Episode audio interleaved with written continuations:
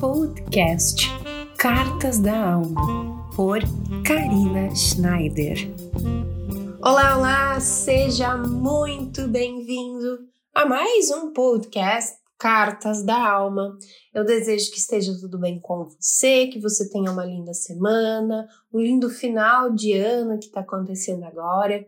Estamos a poucos dias do Natal, do Ano Novo, e essa fase que é tão cheia de observações, de movimentos, de assimilar tudo aquilo que passamos ao longo de todos esses meses, para então sim, depois do Réveillon, iniciar um novo ano, uma nova fase e quem sabe até novos projetos, novos objetivos de vida. É tão gostoso fazer esses movimentos de novos objetivos, metas, rever aquilo que a gente teve nesse ano, que cumpriu, que não cumpriu.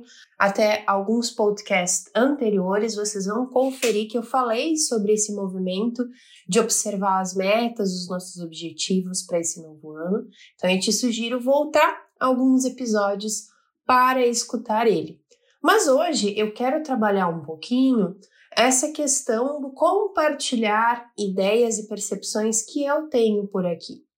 Como vocês sabem, eu gosto muito da leitura, esse é um movimento automático que eu faço.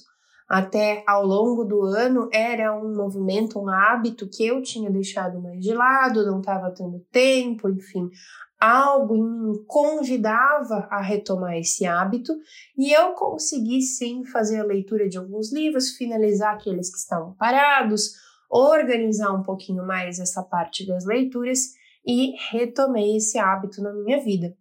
Mas, como esse período do final do ano sempre nos remete a novos objetivos, novas metas, se você é um leitor que nem eu, provavelmente vai fazer uma nova meta para esse novo ano, um novo objetivo de leitura que você pode sim fazer com mais tranquilidade, se trabalhar para ler mais livros ou quem sabe buscar novas áreas, novas temáticas de leituras. Eu compartilho com você aqui nesse podcast alguns dos meus queridinhos, aqueles livros que têm aquele lugar especial na minha biblioteca.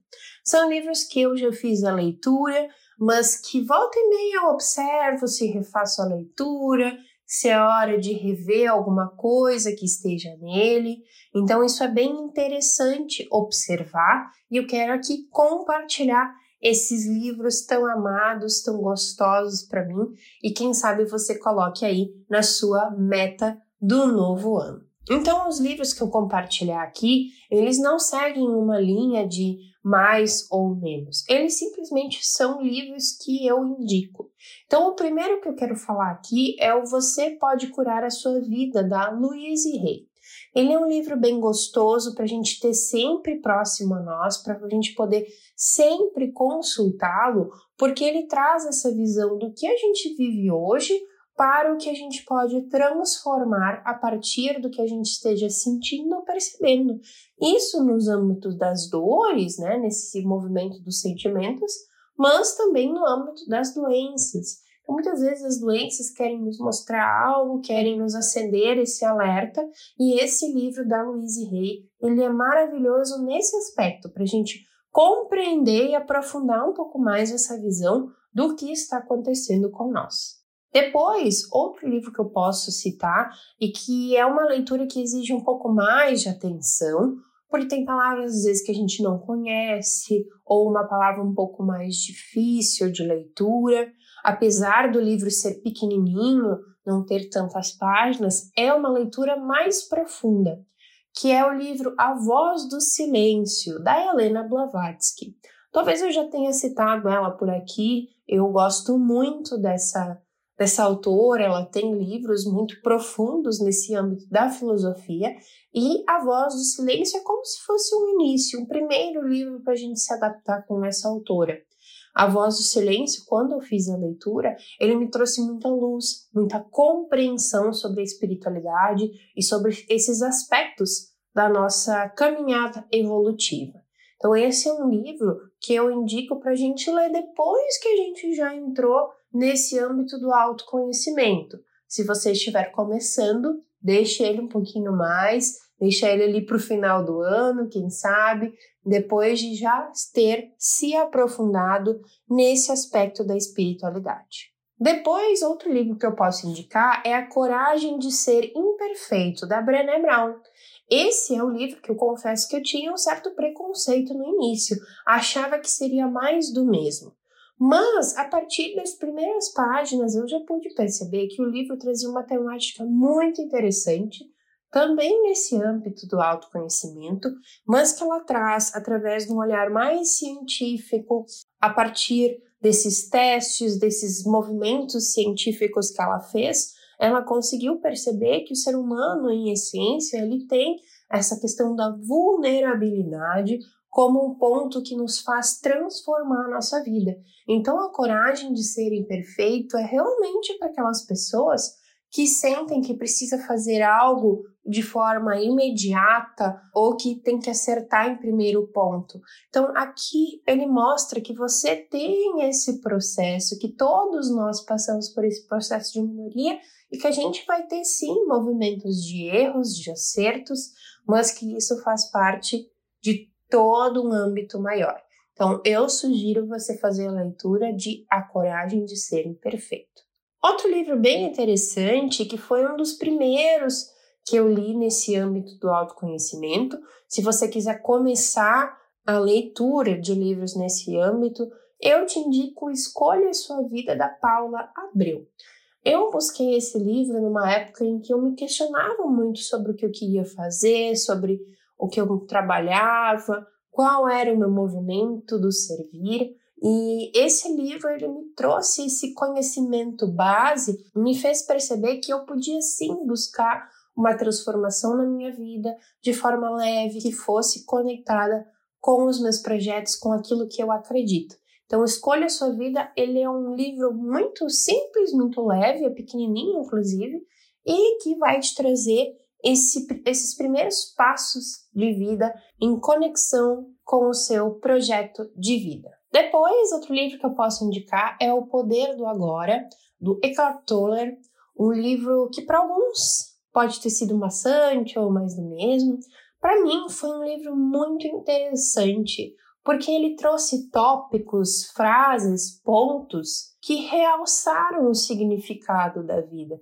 Tem uma frase que eu levei para mim e que eu compartilho aqui com vocês, que eu peguei desse livro e que me faz cada vez mais estar no momento presente. Eckhart, em um momento do livro, fala que se a gente realmente quer estar conectado com o momento presente, a gente só precisa parar e prestar atenção na nossa respiração. Quando a gente inspirar e expirar, nós estamos puramente no momento presente. Se a gente respirar e inspirar, a gente vai perceber aonde a gente está, o que a gente está fazendo e nos conectar com esse momento tão sublime que é esse pequeno instante. Então, nessa pequena frase, nessa colocação que ele fez, eu pude perceber o quão é importante nós estarmos sim no momento presente, principalmente nos momentos em que nós estivermos mais ansiosos, que a gente precisa, parece que resolver problemas, questões, enfim, basta eu fazer esse movimento dessa respiração, perceber, e aí sim eu vou estar conectada com o momento presente, que é a única coisa que importa. Então, O Poder do Agora é um livro interessante, é bom para a gente aprofundar e, claro, tem frases e colocações que a gente pode utilizar no nosso cotidiano. Então, o último livro que eu quero indicar aqui é o Geração de Valor, do Flávio Augusto da Silva. Esse é um livro bem diferente dos conteúdos que eu trouxe até aqui. Os livros anteriores são muito focados em autoconhecimento, sobre espiritualidade, e esse fala sobre negócios. Mas será que a vida não seria um negócio que nós também precisamos gerenciar, cuidar, estabelecer objetivos, metas, em que a gente vai ter um crescimento ou uma queda? A vida também é assim. E essa geração de valor, ele trouxe, claro, esse conhecimento do âmbito empresarial, mas que a gente também possa levar na nossa vida. O quão a nossa vida influencia nesses passos que a gente dá em relação ao trabalho, ao nosso empreender, ao nosso processo diário de vida. O Geração de Valor é uma trilogia, é um grupo com três livros. Eu fiz a leitura do 1 e do 2, falta o terceiro ainda, mas é muito bom para a gente observar né, esses âmbitos da nossa vida, do nosso negócio e sobre as decisões que nós tomamos. Bom, essas foram as minhas dicas, os meus livros queridinhos que eu tenho aqui na minha biblioteca. Claro, tenho vários outros, alguns estão ali parados esperando a sua leitura para que eu olhe, observe, selecione e assim possa contribuir ainda mais com o meu conhecimento mas os que eu posso citar e que estão em, em primeiras colocações, digamos assim, aqui, são esses citados aqui. Com certeza, ano que vem continuarei as leituras, talvez novos livros apareçam nas minhas indicações, que virem os queridinhos da minha estante, mas eu espero que você aproveite alguma dessas dicas, algum desses livros. Se você já fez a leitura de um deles, comenta comigo lá nas redes sociais, vou querer saber. Comenta o que você achou, o que você percebeu, se você concorda comigo em alguma colocação e vamos seguindo esse novo ano que vem chegando, cheio de luz, de muito amor e muita paz. Certo, queridos? Até o próximo Cartas da Alma. Até!